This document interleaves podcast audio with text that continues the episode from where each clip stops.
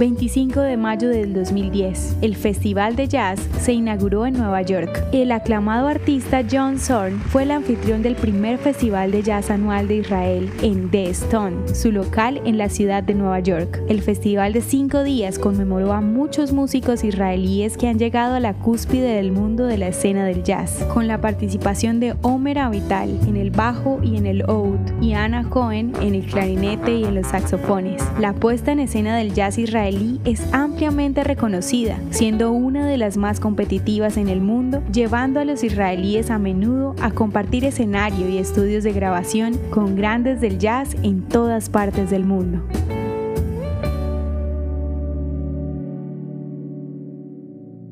¿Te gustaría recibir estos audios en tu WhatsApp? Compartimos nuevos episodios todos los días. Suscríbete sin costo alguno ingresando a www.hoyenlahistoriadeisrael.com. Hacerlo es muy fácil. También puedes encontrarnos como arroba hoy en la historia de Israel en Instagram, Facebook, Spotify y otras plataformas digitales. Comparte este audio para que otros conozcan más acerca de Israel. Este proyecto es realizado por Philos Project. El contenido original de Hoy en la historia de Israel fue provisto por el Centro para la Educación sobre Israel.